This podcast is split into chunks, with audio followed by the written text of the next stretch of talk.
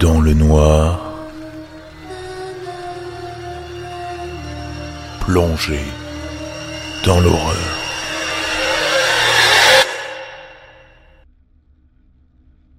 Bonsoir à tous, bienvenue dans ce neuvième épisode du Crip Show. J'espère que vous avez passé une très belle semaine. Au programme de ce nouvel épisode, vous allez trouver de la poupée effrayante, un peu d'histoire dans le témoignage et de château français, et une recommandation sur un film que je ne connaissais pas personnellement, que je vous invite à découvrir. J'en profite pour remercier Myriam qui m'a laissé un commentaire top sur Apple Podcast et je vous invite à le faire si vous ne l'avez pas encore fait. Et bien sûr, à rejoindre la page Facebook où tout se passe. Principal point de contact entre vous et moi. Je vous remercie d'ailleurs d'être toujours plus nombreux, dans le noir podcast sur Facebook.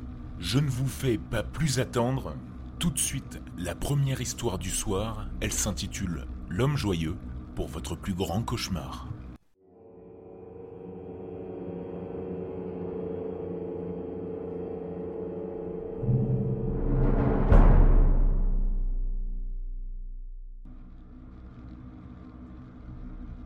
Bonjour, je suis le docteur Michael Knight. J'étais psychiatre au Hempstead Hospital de la ville homonyme, dans la région du New Hampshire depuis 1987.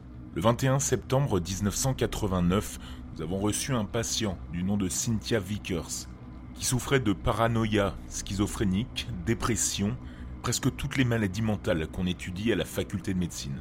Si je me souviens bien, elle a été envoyée à l'hôpital suite à des plaintes des voisins qui entendaient d'étranges bruits provenant de son appartement, couplés à une odeur horrible. Quand ils sont arrivés, Cynthia courut hors de son habitation, couverte de sang, d'urine et d'excréments, vers les policiers qui l'ont neutralisée puis ont fouillé son appartement. Ce qu'ils ont découvert me fait toujours trembler à ce jour. La salle de bain contenait des dizaines de chats écorchés vifs, miaulants, criant d'agonie dans des flaques de leur propre sang et excréments.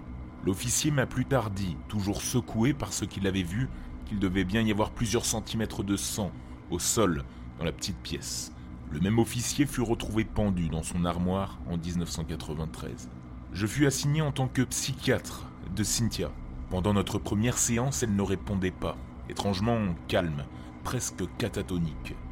Au lieu de répondre à mes questions, elle me dévisageait avec ses yeux gris pâles, profondément enfoncés dans un visage presque fantomatique. Avec le temps, elle s'ouvrit un peu plus à moi, et j'appris qu'elle avait été violée à plusieurs reprises par son père et par ses trois oncles, parfois plusieurs fois de suite. Quand elle avait essayé d'en parler à sa mère, celle-ci l'aurait battue pour avoir répandu des mensonges horribles sur son père. Elle montrait des troubles de l'attachement enfant, ne montrant aucun remords à abuser et tuer de petits animaux. Adolescente, elle piégeait régulièrement des chats errants pour les emmener dans un hangar abandonné, où elle les battait, les torturait et parfois même les tuait pour brûler leurs cadavres par la suite. Quand je lui ai demandé pourquoi elle concentrait son sadisme contre les animaux envers les chats, Cynthia me dit qu'elle aimait la façon dont il criait. En tant que psychiatre, entendre ses confessions dérangeantes fait partie du protocole standard, mais ce fut quand elle me décrivit, l'homme joyeux, que mes cheveux se dressèrent sur mon crâne. Cynthia m'expliqua que la première visite de l'homme joyeux à son égard se passa quand elle avait 16 ans. Elle était assise sur son porche, observant les bois derrière sa maison, quand elle entendit le rire d'un homme venir de la forêt. Elle cligna des yeux et à l'orée de la forêt se tenait un homme grand, mince, des veines bleues serpentant sous sa peau, d'un blanc maladif. La femme me dit qu'il portait des bleus de travail sombres, presque trop grands pour lui, et tachés de sang, et que la peau de son visage avait été tirée vers le haut et agrafée, sa lèvre supérieure étant retenue par un clou formant un rictus grotesque. En un instant, l'homme était sur le porche, juste devant Cynthia. Il se pencha en avant et hurla Souris avant de disparaître. Cynthia me confirma qu'elle avait été visitée de nombreuses fois par l'homme joyeux durant ces années, son rire de fou furieux retentissant avant chaque apparition. Pendant son internement à Hampstead, Cynthia regardait beaucoup les bois entourant l'hôpital par les fenêtres, marmonnant de façon incohérente, clignant sans cesse des yeux quand on la laissait sortir, elle transportait en cachette de la nourriture pour essayer d'attirer des chats. Quand il lui a été demandé pourquoi elle faisait ceci à chaque sortie, Cynthia nous révéla qu'elle avait découvert, par accident, que l'homme joyeux était terrifié par les chats quand il la visitait, alors qu'elle en piégeait un.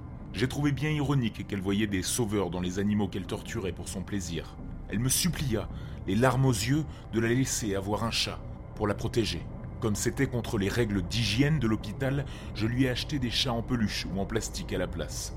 Elle semblait contente de ses nouveaux gardiens, et plusieurs mois se passèrent sans incident. Jusqu'au samedi 7 juin 1997, où je reçus un appel à 3 heures du matin. J'ai été appelé par une infirmière hystérique qui essayait tant bien que mal d'expliquer ce qui se passait, mais les cris de Cynthia en arrière-fond rendaient l'écoute difficile. Alors, je suis allé à l'hôpital en vitesse pour évaluer la situation. Quand je suis arrivé, Cynthia donnait des coups de pied dans le vide, hurlait, alors que les infirmières la bloquaient sur le sol, du moins essayaient. J'ai observé qu'elle était couverte de lacérations profondes. J'ai essayé de la calmer, en vain, et je fus forcé de l'endormir par sédatif pour que ses blessures puissent être traitées. Après qu'il l'ait emmenée, je remarquai que les peluches de chat que je lui avais données étaient éventrées, retournées comme des gants, et les jouets en plastique, eux, avaient été tranchés par ce qui semblait être des lames de rasoir, auxquelles les patients n'ont pas accès. La semaine suivante, son état s'est détérioré et elle était tourmentée par des hallucinations auditives, du rire de l'homme joyeux, il semblait que chaque jour, une nouvelle coupure ou entaille apparaissait, alors que je décidais de la placer sous surveillance. Je me rappelle de notre dernière séance du 16 juin, où elle m'a dit qu'elle n'avait pas fait de mal aux animaux trouvés dans son appartement. Elle me dit que l'homme joyeux avait outrepassé sa peur des chats et viendrait bientôt pour elle. Elle entendait son rire depuis les bois. Le lendemain, je me suis garé sur le parking du Hampstead Hospital, comme tous les autres jours. Mais j'ai été accueilli par des voitures de police et leurs lumières clignotantes bleues. Un officier me dit que Cynthia avait tué l'infirmière qui la surveillait la nuit précédente, avant de mettre fin à ses jours. J'étais en état de choc.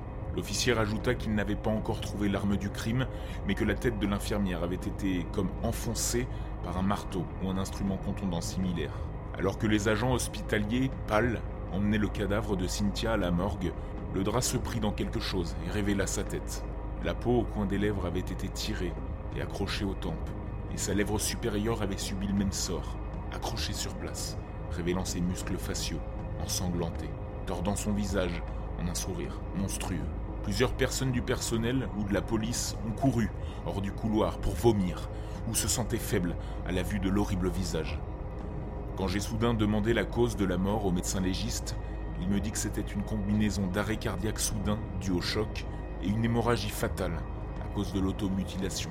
16 ans ont passé depuis ce matin morbide, et je croyais l'avoir oublié, avoir continué ma vie. Hier, on a reçu un nouveau patient, une fille de 17 ans souffrant de schizophrénie et de dépression. Pendant notre première séance, je lui ai demandé si elle avait d'autres personnalités à qui elle s'associait. Elle me répondit que non, mais ajouta qu'elle était régulièrement visitée par un homme grand, d'une pâleur maladive, en bleu de travail, avec la peau du visage tirée pour former un sourire, et que cet homme lui entaillait les bras et les jambes. J'ai senti le sang de mon visage se drainer quand elle me montra son journal, qui incluait une page avec ce dessin et une légende, l'homme joyeux. Elle me dit qu'elle pouvait l'entendre rire dans les bois, en dehors de l'hôpital, tout en lui demandant de sourire.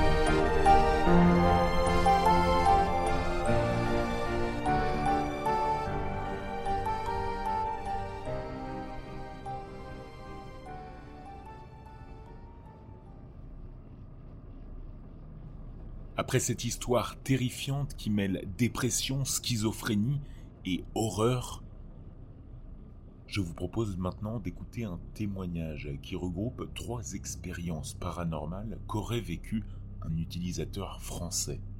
Paranoïa, esprit frappeur ou simple coïncidence, découvrez l'histoire de cet utilisateur. Avez-vous déjà vécu des expériences que l'on pourrait qualifier de paranormales au sens propre du terme, c'est-à-dire en marge de toute normalité, et à propos desquelles vous ne sauriez apporter aucune explication rationnelle satisfaisante? Pour ma part, j'ai été témoin de plusieurs faits pour le moins singuliers au cours de ma vie. Et je me décide donc aujourd'hui à vous décrire ici trois d'entre eux parmi ceux qui m'ont le plus marqué. Le caractère pour le moins dérisoire et en apparence absurde de ces incidents, j'en conviens, peut prêter à sourire, mais je puis vous assurer que je ne suis nullement sujet aux hallucinations que l'on a guère l'habitude de m'attribuer le profil d'un individu psychologiquement perturbé, pas plus que de quelconque prédisposition à l'autosuggestion. En outre, j'attire votre attention sur le fait qu'à l'exception d'un seul d'entre eux, je ne suis pas l'unique témoin de ces événements, et que de tierces personnes pourront attester leur pleine et entière véracité. Mais venons-en donc aux faits qui, en dépit de leur apparente trivialité et de leur absence de caractère spectaculaire, ne manqueront pas d'interpeller toutes celles et tous ceux qui portent de l'intérêt à ce type de phénomène. Le premier de ces incidents a eu lieu dans un quartier périphérique de la ville du Mans, une nuit très calme au cours de l'année 89 ou 1990, Impossible de me souvenir avec précision de la date. Je me trouvais seul dans ma chambre située au premier étage de la maison de mon père, et dont la fenêtre donnait sur le jardin. Parmi les babioles qui encombraient la pièce se trouvait à même le plancher et au-dessous de la fenêtre, près du mur, une boîte métallique vide de bonbons de type Quality Street, de forme circulaire et fermée par son couvercle. À l'idée, je fus subitement tiré de la lecture dans laquelle j'étais plongé par un bruit des plus étranges de cette boîte théoriquement vide se mirent subitement à émaner de très fortes et furieuses vibrations sonores, comme si un insecte volant de taille imposante, tel qu'un frelon, une très grosse mouche, ou bien un bourdon, s'y trouvait enfermé et cherchait à s'en échapper. Me rassurer, je me levai, afin d'observer de plus près la source de ce phénomène indésirable, me penchant à quelques centimètres de la boîte, au point de pouvoir la toucher j'entendais très distinctement les bourdonnements frénétiques et discontinus de l'insecte, qui se heurtait avec un bruit sec aux parois métalliques du récipient hermétiquement clos. J'eus également la présence d'esprit, pendant que les bruits se produisaient, de vérifier si de quelconques vibrations se transmettant à travers les murs ou le plancher ne pouvaient être à l'origine d'une curieuse illusion auditive. Mais je dus bien vite me rendre à l'évidence. Seule une source se trouvant à l'intérieur de la boîte pouvait être à l'origine de ce vacarme insolite.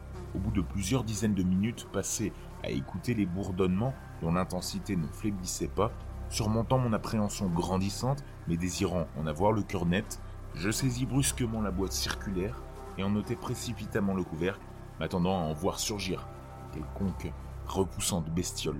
Tout bruit, toute vibration cessèrent immédiatement. L'intérieur de la boîte était parfaitement, rigoureusement vide. Quelque peu soulagé mais particulièrement décontenancé, je la refermai alors et la reposai par terre, à sa place, puis décidai d'aller me recoucher. À peine deux minutes s'étaient-elles écoulées que le furieux bourdonnement reprit de plus belle, avec une frénésie accrue, de nouveau ponctuée par le bruit mat d'un gros insecte heurtant les parois de la boîte. Cette fois, je perdis quelque peu mon sang-froid, enfouis ma tête sous mon oreiller et continuai d'écouter plusieurs heures durant, saisi d'une angoisse irrationnel le bourdonnement infernal. Ce manège dura ainsi une bonne partie de la nuit avant de cesser aussi soudainement qu'il était apparu au petit matin. Depuis, ce curieux phénomène ne s'est jamais reproduit et à ce jour, je ne lui ai trouvé aucune explication satisfaisante. Le second de ces incidents s'est produit à Caen au cours de l'année 93 ou 94. Mon ami et moi-même nous trouvions alités, plongés dans la lecture de nos livres de chevet respectifs. Sur le lit étaient également couchés nos deux chats, et près de moi, en guise de guéridon, se trouvait un tabouret, sur lequel était placé un bougeoir vide en laiton, dont la base circulaire, semblable à une sorte de soucoupe, projetait au plafond son reflet sous les rayons de l'ampoule électrique qui éclairait la pièce, sorte de tache lumineuse ronde.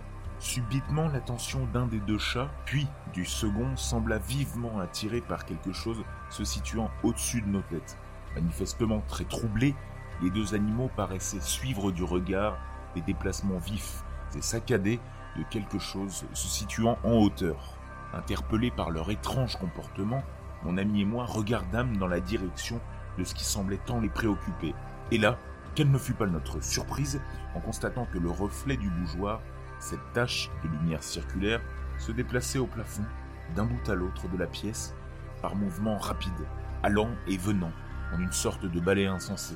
Pourtant, en jetant des regards insistants sur le bougeoir censé être à l'origine de ce reflet, force fut de constater que l'une bougeait absolument pas, tandis que la tache lumineuse, quant à elle, continuait de plus belle ses déplacements endiablés. Ce singulier phénomène se poursuivit sans intermittence pendant une dizaine de minutes, après quoi il cessa brusquement, le reflet se stabilisant aussitôt à son emplacement logique pour ne plus en bouger. À ce jour-là encore, je n'ai jamais trouvé d'explication convaincante cet étrange incident. Le troisième phénomène s'est produit à Rennes en 1998 ou 1999, dans l'appartement que mon ami de l'époque et moi-même occupions, alors au cinquième étage d'un immeuble. Je me trouvais assis sur un canapé dans notre salon, devant la TV, tandis que mon ami s'affairait sur notre ordinateur dans une chambre attenante. C'était le soir et la nuit était déjà tombée. Les deux pièces disposaient chacune d'une fenêtre donnant sur la rue. À un moment donné, brusquement, mon regard fut attiré vers la fenêtre. À l'extérieur, et très près de laquelle je vis furtivement se déplacer une curieuse forme lumineuse, d'un bleu vif et de consistance apparemment vaporeuse, qui poursuivit sa trajectoire horizontalement en ligne droite. Interloqué, je le fus encore plus lorsque mon ami vint me trouver pour me faire part du fait qu'elle aussi venait de remarquer l'étrange phénomène. Ce dernier se reproduit plusieurs années après dans le même appartement, en 2002 ou 2003, et cette fois en présence d'une autre personne. Cette fois, plusieurs formes lumineuses similaires se succédèrent à l'extérieur des fenêtres en l'espace d'une dizaine de minutes. Même consistance vaporeuse et même luminescence, à ceci près qu'elles étaient cette fois-ci de teinte blanchâtre. À noter aussi que dans le même appartement, j'ai eu également l'occasion d'assister à d'autres incidents assez curieux, même si rien ne permet d'affirmer qu'ils soient liés d'une manière ou d'une autre aux formes lumineuses. À plusieurs reprises, sans aucune raison apparente, certains objets inanimés, notamment de banales boîtes en carton, se sont mis subitement à bondir sur place. En général, il ne s'agissait que d'un seul petit bond sec, lequel ne se reproduisait pas par la suite. Bref, Voici donc quelques-unes des expériences les plus troublantes qu'il m'ait été donné de vivre jusqu'à présent. Si quelqu'un a connu des expériences analogues à l'un ou à l'autre des cas décrits ci-dessus, merci de m'en parler ici. Il toujours intéressant de mettre en parallèle des témoignages différents pour en relever les différences et les similitudes.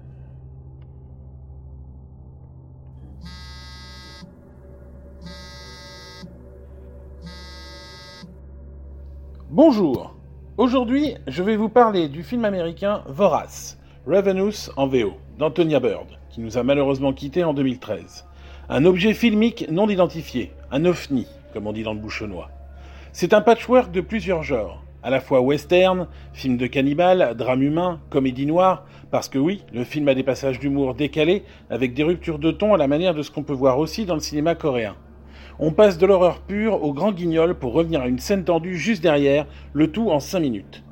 L'histoire, c'est celle de John Boyd, incarné par Guy Pearce, connu pour ses rôles dans LA Confidential, le superbe western crépusculaire Brimstone, ou dans des films plus pop comme euh, Iron Man 3, où il campe le bad guy, Guy. Dans Vorace, il joue John Boyd, un capitaine dans l'armée des États-Unis, pendant le conflit américano-mexicain. On est donc dans la seconde moitié des années 1840. Et celui-ci, sur un malentendu assez énigmatique, semble accomplir un acte de bravoure exceptionnel alors qu'il se révèle être un lâche. Son supérieur hiérarchique n'est pas dupe, et tout en le promouvant pour faire bonne figure, parce qu'on va quand même pas salir l'honneur de la grande armée américaine, il l'exile dans un fort paumé au fin fond de la Californie. Sur place, il y fait la connaissance d'une brochette de personnages hauts en couleur. Un soldat soldat, pour qui le respect de ses supérieurs n'est qu'une option, un pseudo-médecin alcoolique, un soldat amateur de weed, un prêcheur catholique un peu à côté de ses pompes, et le colonel Hart, le commandant du fort, seul gars à avoir la tête sur les épaules mais qui s'ennuie ferme dans ce camp isolé de tout. On y croise également deux autochtones amérindiens adeptes de légendes et de croyances diverses. Tout ce beau monde et cette tranquillité va être perturbé par l'arrivée un soir d'un étrange personnage du nom de Colun, qui va leur raconter une histoire effrayante qui lui est arrivée à lui et à son convoi. Il explique s'être échappé d'une grotte en laissant une pauvre femme sans défense à la merci d'un colonel sadique. Les trois quarts de la garnison partent donc en mission de secours afin de sauver cette pauvre femme des griffes du colonel Ives. Voilà, ça c'est la première demi-heure du métrage. Je ne vous en raconte pas plus, car le film est plein de surprises et de scènes marquantes tout au long de la seconde partie, et je ne veux rien vous gâcher. Mon but étant de vous faire découvrir le film, pas de vous le ruiner. Je conseille d'ailleurs à ceux qui voudraient le voir ou l'acheter en DVD de ne pas lire quoi que ce soit à son sujet. La plupart des résumés spoilent les grandes lignes sans aucune espèce de scrupule et c'est un peu pénible. Un peu comme si je vous faisais une chronique sur Sixième Sens en vous disant qu'à la fin, Bruce Willis se rend compte que... J'en profite pour vous faire un aparté spécial spoiler en vous disant que peu importe depuis combien de temps le film est sorti, spoiler, c'est mal. Un ado peut très bien découvrir Seven demain pour la première fois et lui révéler ce qu'il y a dans la boîte, c'est pas cool. Donc ne lisez même pas le pitch de la jaquette ouvrez le boîtier, enfournez la galette, préparez du popcorn et installez-vous dans le canapé. Moins vous en savez, mieux vous apprécierez le film. Je le déconseille cependant aux végétariens sensibles. Il n'est pas gore à proprement parler, mais certaines scènes peuvent provoquer des réflexes pharyngés pour le dire joliment. Au casting, on retrouve le génial Robert Carlyle, le Big de Transpotting, le Rumpelstiltskin de la série Once Upon a Time et le héros stripteaser de Full Monty. Jeffrey Jones, le patriarche de Betelgeuse et le principal dans Ferris Bueller, et dans un second rôle le jeune David Arquette, principalement connu pour avoir interprété Dewey dans la saga Scream. Le film est à voir au second degré. Quand on a compris ça, on pourra vraiment sourire sur certaines scènes. Mais ça reste un film d'horreur. Et en ce qui me concerne, il fait partie de mes préférés, toujours confondus. Il est à noter aussi que le film est doté d'une splendide bande originale composée en duo par Michael Nyman et Damon Albarn. Albarn, qui est connu dans le milieu de la musique comme le cofondateur de groupes comme Blur ou Gorillaz. J'ai jamais été très fan de ces deux groupes, sans nier leur qualité évidente, mais force est de constater que là-dessus, Albarn a fait un boulot de génie. Les musiques sont superbes, le thème principal est à la fois enjoué, mélancolique et hypnotique. Il vous restera en tête bien après la fin du film. Film que je recommande de voir deux fois. Pas la suite, hein, mais dans un espace de temps assez rapproché car on comprend beaucoup de subtilités qui nous auraient échappé au premier visionnage.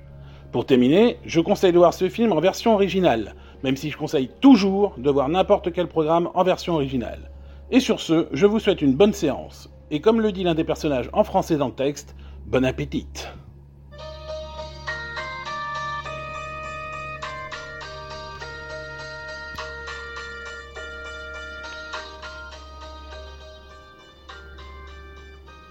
Une grosse recommandation comme on les aime. Je souhaitais sincèrement te remercier, Christian, ainsi que ton ami Jean-Eudes, pour nous avoir préparé cette suggestion. Et si, comme Christian, vous souhaitez m'envoyer votre recommandation, rien de plus simple, vous envoyez un message vocal de 30 secondes à 3 minutes en message privé à la page Facebook dans le Noir Podcast.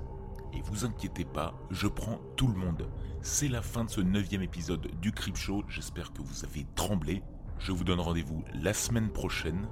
D'ici là, passez une excellente semaine dans le noir.